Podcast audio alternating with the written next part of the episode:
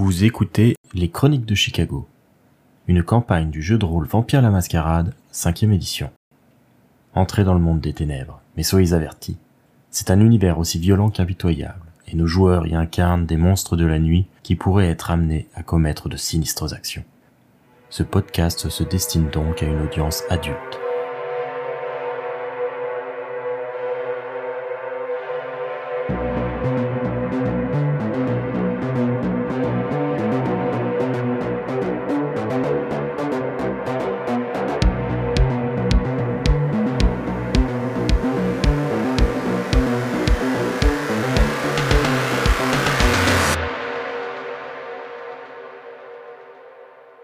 La nuit étant maintenant bien avancée, Harold va partir en chasse. Harold, c'est un marchand de sable. C'est-à-dire qu'il apprécie, en tout cas il préfère se nourrir sur des personnes qui ne sont pas conscientes, qui sont endormies. Et pour ça, il a euh, développé des capacités et euh, il a pu s'entraîner euh, déjà à plusieurs reprises pour s'infiltrer, pour pénétrer chez les gens durant la nuit afin de passer se nourrir et ne laisser aucune trace. On est d'accord Donc tu vas faire un jet de chasse. Oula. Le jet de chasse, du coup, c'est dans ton cas dextérité plus furtivité plus ta spécialité en effraction, ce qui fait donc 7 dés. 7 dés plus combien de soif du coup? Tu as 3 en soif. Sachant que tu peux mettre 3 en difficulté également, car Gary étant une ville euh, très peu sécurisée, ce genre d'approche est plutôt simple. Euh, Les gens n'ont pas forcément des portes renforcées euh, parce qu'ils n'ont pas forcément les moyens. Et il est très facile de trouver des euh, quartiers calmes et euh, pénétrer chez les gens sans se faire remarquer. 4 succès pour Harold. 4 succès contre une difficulté de 3, c'est donc une réussite sans problème. Bah du coup, je vais te laisser nous décrire un petit peu euh, comment s'y prend Harold, comment ça se passe sa chasse. Sans problème, il parvient à pénétrer un, domicile et à se nourrir. Euh, est-ce qu'il se nourrit pour redescendre à 1 en soif ou est-ce qu'il tue la personne pour redescendre à 0 Non, je vais juste redescendre à 1 en soif pour le moment. Très bien. Donc vas-y, je te laisse, euh, explique-nous comment s'y prend Harold. Et bien donc sur le chemin du retour à mon domicile, euh, dans un quartier que je connais bien, je sais qu'il y a certaines maisons qui sont assez isolées et lesquelles je n'ai encore jamais chassé. J'en profite donc pour voir une maison qui est assez euh, reculée par rapport à la rue, qui est un peu plus éclairée. Est-ce qu'Harold s'assure à chaque fois de jamais chasser dans la même maison? Oui, oui, ça c'est un principe important pour justement pas éveiller les soupçons. En tout cas dans mon quartier. Est-ce que il pense à ça aussi pour éviter que les personnes euh, finissent par avoir des soucis euh Ou est-ce que ça, par contre, c'est un détail qui lui importe peu et que tout ce qui lui importe, c'est sa sécurité? C'est surtout pour être tranquille et que j'ai pas de problème que je le pratique comme ça. Pas vraiment pour que les gens à l'intérieur aient des soucis ou pas. Ça, une fois que je suis parti, euh, comme je sais que j'y retournerai jamais, c'est pas vraiment mon problème. Et encore plus dans mon quartier où je fais bien attention, euh, je me nourris euh, dans mon quartier qu'en cas de- d'extrême nécessité d'aucune autre possibilité. Donc j'identifie une maison sombre, en tout cas en retrait, et plus dans la pénombre en tout cas. Je fais tranquillement le tour de la maison en m'assurant euh, qu'il n'y ait pas de système de détection particulier ou de lumière qui se mette en route, ce genre de choses. Je choisis la fenêtre euh, la plus facile euh, à ouvrir, de mon point de vue en tout cas. Et de l'autre côté, sur la rue, pour m'introduire gentiment dans une maison où je trouve effectivement que tout est calme et paisible. Je m'introduis gentiment dans la chambre. Je me nourris et je prends bien soin de faire attention de pas laisser de traces, de pas laisser de marques autres que celles que je peux faire en me nourrissant, mais du coup pas de mettre de gouttes de sang partout. Je fais attention à ce que ça soit le plus propre possible. L'objectif, c'est de faire comme si tu étais un fantôme, tu es passé et rien n'a changé.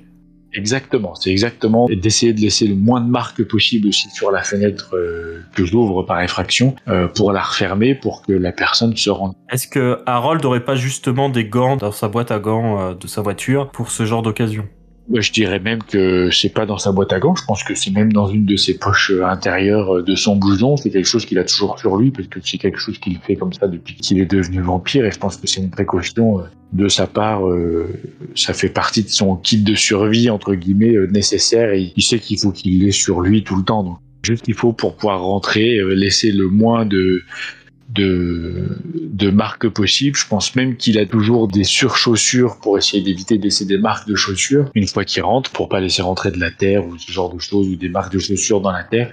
Enfin, vraiment, il y a un côté un peu chirurgical derrière tout ça pour que ça soit le moins remarquable possible. Donc, euh, je fais mon affaire, je repars exactement par la même fenêtre que je referme du mieux possible et le moins abîmé possible en reprenant exactement le même chemin que celui que j'ai pris au départ pour euh, essayer de faire le moins de traces possible et au cas où s'il y a des traces qu'elles soient contradictoires et très peu repérables et puis je reprends ma route euh, chez moi. Très bien. Donc on va passer à la nuit suivante. Une nouvelle nuit se lève sur Gary, Indiana. Nous sommes le dimanche 8 septembre 1990. Il ne reste qu'une seule journée avant la mise aux enchères des disparus. Avant de décider ce que vous souhaitez faire, vous allez tous me lancer un dé pour voir comment évolue votre soif. Sachant que pour le moment, Benjamin est à 2, Toshizo est à 1, Ida est à 2 et Harold est à nouveau à 1. Donc c'est une réussite pour Benjamin, sa soif ne change pas, il reste à 2. C'est une réussite pour Toshizo, qui reste à 1 et qui n'a donc pas besoin de se nourrir pour le moment. Ida, elle, par contre, voit sa soif augmenter à 3. Et Harold reste gentiment à 1. On va entamer la nouvelle soirée, chacun ayant un petit peu ses propres rituels, ses propres activités. J'imagine que Toshizo, quand même, euh, est obligé euh, d'animer un petit peu sa boutique.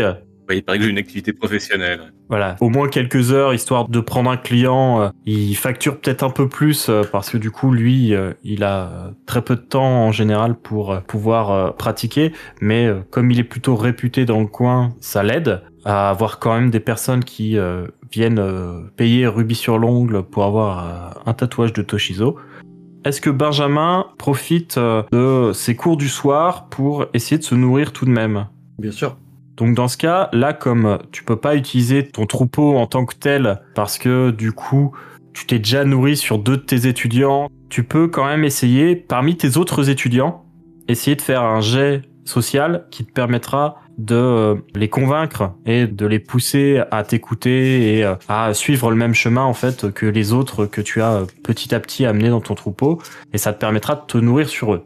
D'ailleurs, si tu le souhaites, quand tu réussis des jets comme ça sur des étudiants à toi que tu pourrais souhaiter ajouter à ton troupeau, tu peux noter les personnes en question et au bout d'un certain temps, tu pourras augmenter ton troupeau et passer de 2 à 3. Euh, du coup, je vais faire ça. Tu vas faire un jet social, du coup, sachant que Benjamin est plutôt doué pour ça. Benjamin a 4 en charisme. Il utilise euh, du coup sa représentation de 3 et sa spécialité de théâtre. Donc ça fait 7 dés déjà. Et pour le coup, il peut utiliser sa présence qui lui fait encore 4 dés supplémentaires. Donc Benjamin a 11 dés pour sa chasse.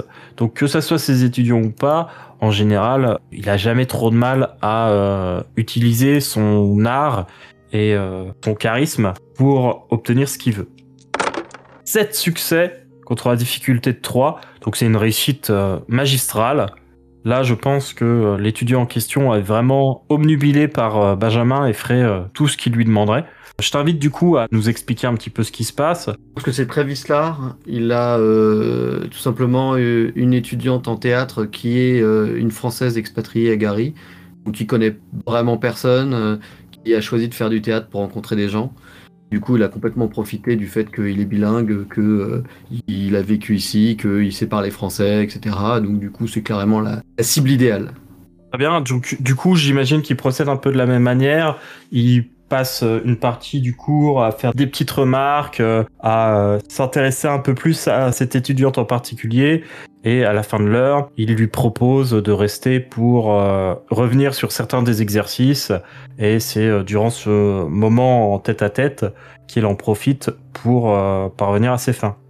Oui, puis en plus, il est complètement vicieux. Il utilise genre Ah, t'as des problèmes avec les administrations, je peux t'aider sur ton passeport, les trucs comme ça. Enfin, Très bien. Donc en plus, oui, il profite du fait que la personne est un peu vulnérable.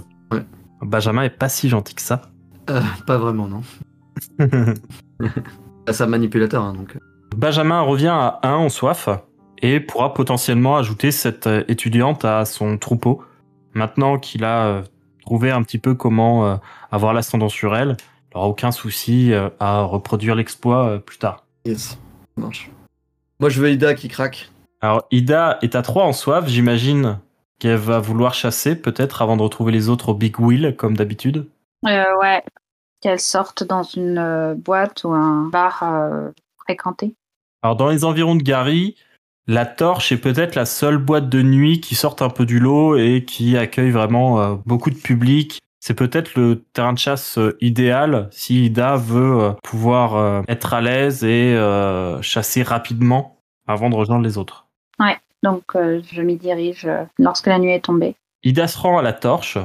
C'est un établissement aux locaux plutôt modernes et entretenus, avec une large piste de danse et un espace VIP où l'on peut assister à des shows de danse exotique, entre guillemets, qui peuvent être autant féminins que masculins cependant. Par contre, euh, la législation de l'Indiana étant ce qu'elle est, la nudité totale n'y est pas pratiquée. On doit couvrir les parties génitales hein, quand même. En tout cas, la torche reçoit un public qui est plutôt nombreux et très hétéroclite. C'est donc le terrain de chasse idéal pour un descendant qui joue de ses atours pour appâter une proie.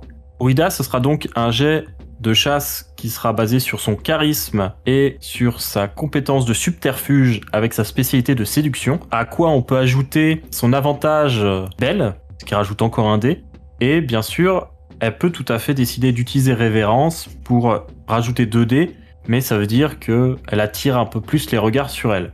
Non, mais pour l'instant, je fais sans la révérence. Dans ce cas, ça lui fait 7 dés. Oh, oh 7 succès critiques. J'avais un peu faim. Voilà, c'est ça. Ida sait s'y prendre et elle a effectivement aucun souci pour trouver une proie. D'ailleurs, la personne euh, sur euh, laquelle elle jette son dévolu et qui répond euh, assez facilement à ses avances est euh, quelqu'un euh, qui euh, se laisse assez vite entraîner par ses sentiments, qui est très sentimental et qui du coup en revient pas qu'une personne comme Ida puisse s'intéresser à lui.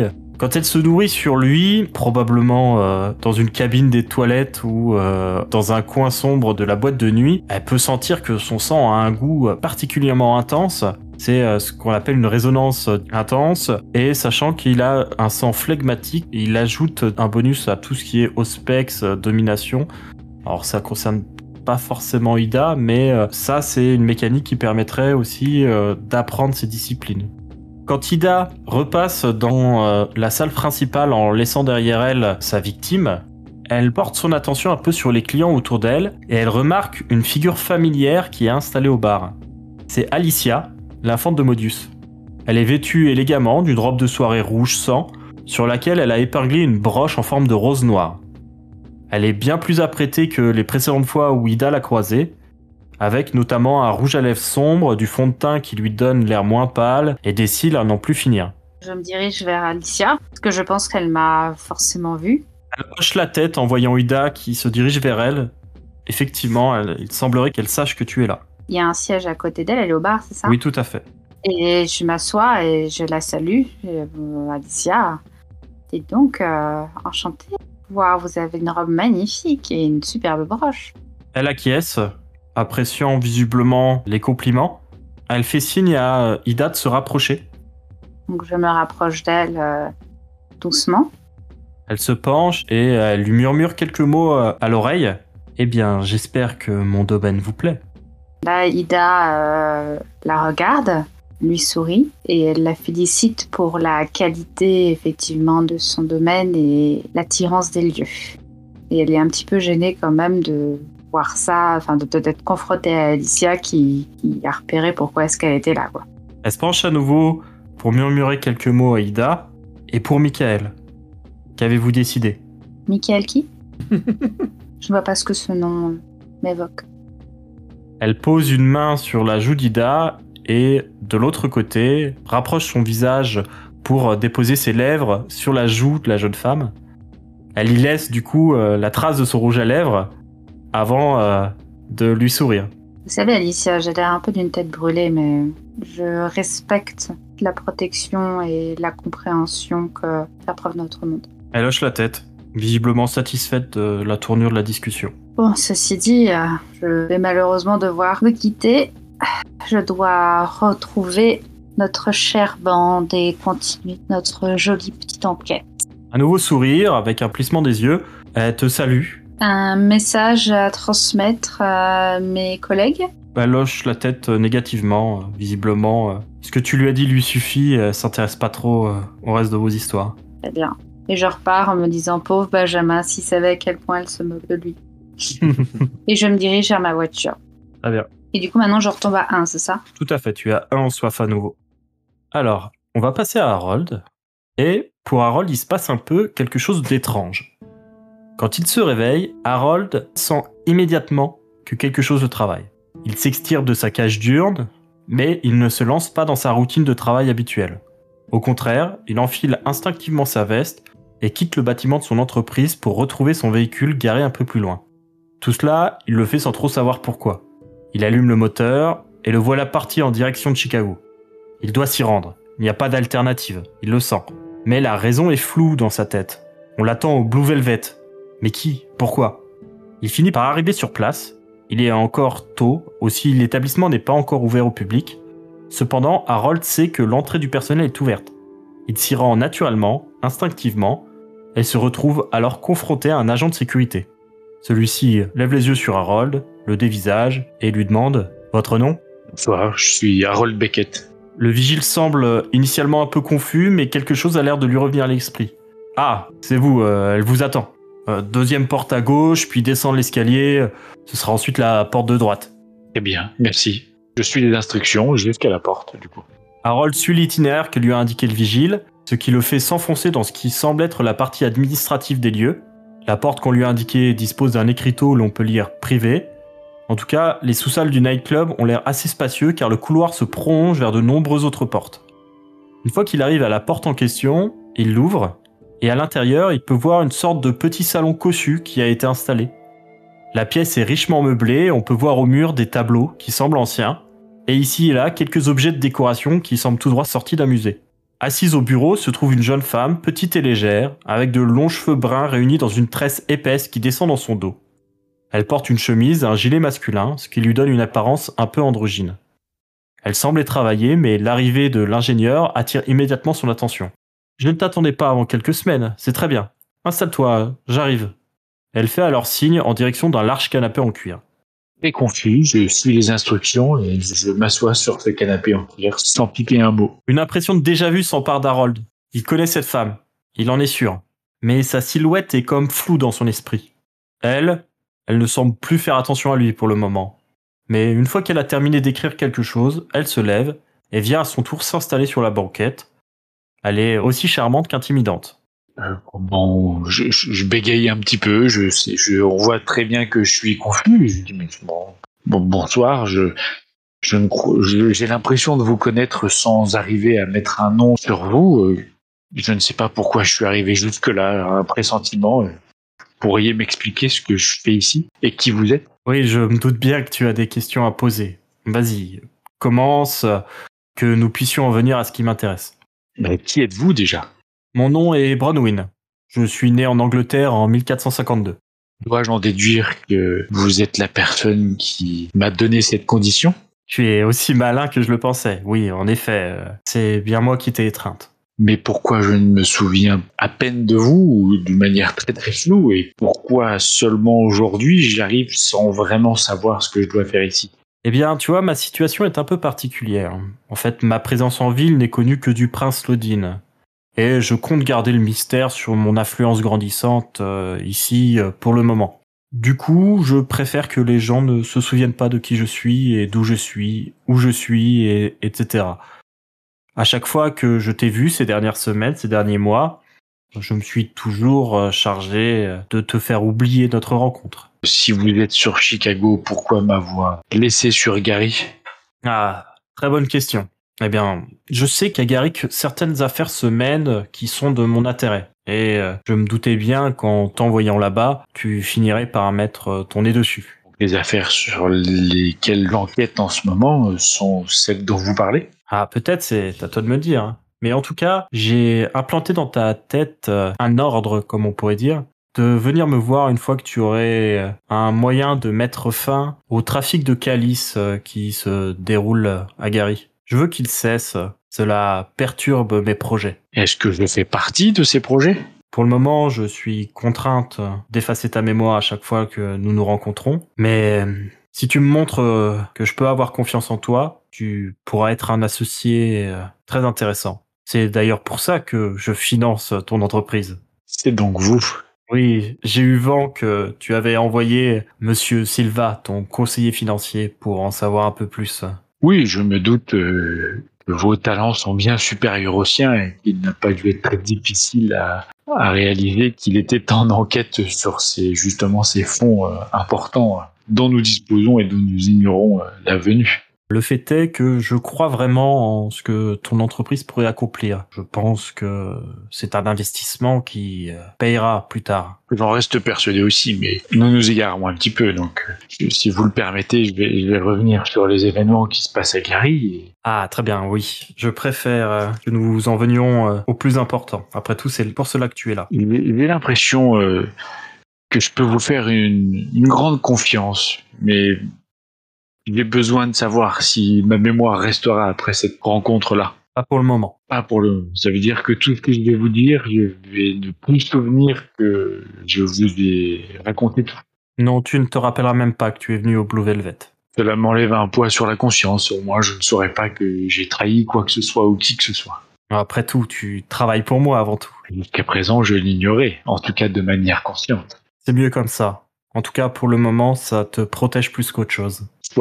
De toute façon, je ne m'en souviendrai plus, donc euh, autant ne pas tergiverser, parce que visiblement, je ne pense que je ne fais pas le poids vis-à-vis de tout ça, et que peut-être un jour, j'espère que vous m'accorderez votre confiance pour euh, que je me souvienne de tout ce qui se passe. Je l'espère aussi. Mais euh, effectivement, vaut mieux que tu évites de te rappeler qui je suis tant que tu seras confronté à Modus. Ce pauvre fou, eh bien, j'ai contribué à sa ruine avec un autre euh, descendant de Chicago, un certain Ballard du clan Ventoux.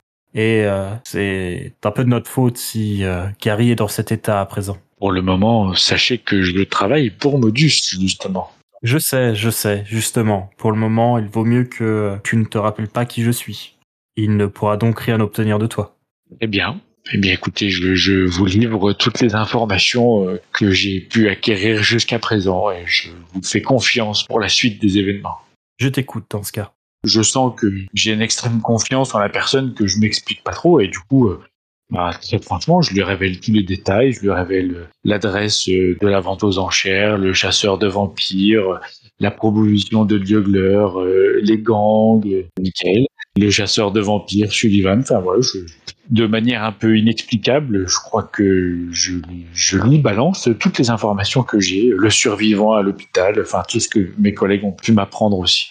Donc du coup, elle va émettre quelques petites remarques. Sullivan Den, euh, elle va dire qu'effectivement c'est un risque, mais que ça peut être euh, un atout dans votre situation, que euh, justement dans le monde des, des descendants, euh, il vaut mieux euh, se servir de ses ennemis euh, plutôt que euh, de s'en débarrasser soi-même. Quand tu évoques du, la mise en enchère, bah, très clairement c'est ça qui l'intéresse et euh, elle veut que euh, la mise en enchère cesse, qu'elle ne- ne- n'ait plus lieu apparemment parce que elle a elle-même des projets dans son coin qui ont trait à l'approvisionnement de sang, qui du coup serait plus percutant si cette mise aux enchères n'existait plus. Tout ce que je lui ai dit, est-ce qu'elle a un, conseil sur la manière de procéder justement pour que ça cesse, que la vente aux enchères cesse? Est-ce qu'elle me donne un conseil particulier? Au contraire, tu vois, elle va te dire que en seul souvenir qu'elle va te laisser, c'est euh, cette idée qu'il faut que la mise aux enchères euh, cesse à tout prix et que par contre elle te laisse libre de choisir du coup la voie que tu veux euh, emprunter pour mettre un terme à tout ça. Ce sera un moyen pour elle de jauger un petit peu de tes capacités aussi. D'accord. Sans plus de conseils particuliers, c'est juste, euh, moi je suis content que tu m'aies donné toutes tes informations euh, et continue à, faire euh, ce que tu as à faire et puis on verra bien par la suite quoi. Si je compte. De toute façon, elle peut pas te laisser un souvenir de la discussion sans que ça entrave un petit peu son petit jeu de cache-cache. Par contre, elle, son objectif aussi, ça a l'air d'être de te jauger, de voir ce que tu vaux et euh, de pouvoir voir si euh, peut faire confiance en tes capacités et euh, ta discrétion. Ok. Bon bah une fois que je lui ai tout dit et qu'elle m'a fait ces quelques remarques, euh, je suppose que euh, je m'en vais. Alors, avant que tu t'en ailles, elle va euh, te regarder droit dans les yeux et tout devient flou un petit peu pour Harold. C'est un petit peu comme si Elle euh, tissait les souvenirs d'Harold comme euh, tisseuse de toile euh, peut le faire. Et Harold se retrouve dans son véhicule en direction de Gary. Tout ce qu'il se souvient, c'est qu'il a dû euh, se rendre rapidement à Chicago pour une réunion professionnelle et que il revient vers Gary avec la ferme intention bah, de mettre un terme à, cette mise aux enchères. Ok, bah du coup je reviens, je vais directement au, diner, à l'endroit prévu de notre rencontre avec, euh, avec mes collègues. Très bien. Donc vous allez vous retrouver tous au Big Wheel, comme d'habitude.